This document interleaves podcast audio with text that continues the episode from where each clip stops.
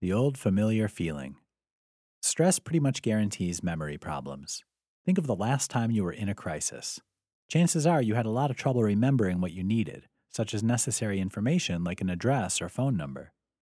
This is because the hormone cortisol tends to flood the brain when you're under stress, leading to a dazed and foggy feeling. Unfortunately, your body doesn't need an absolute end of the world panic to create this response. You'll start producing cortisol even when you're mildly stressed.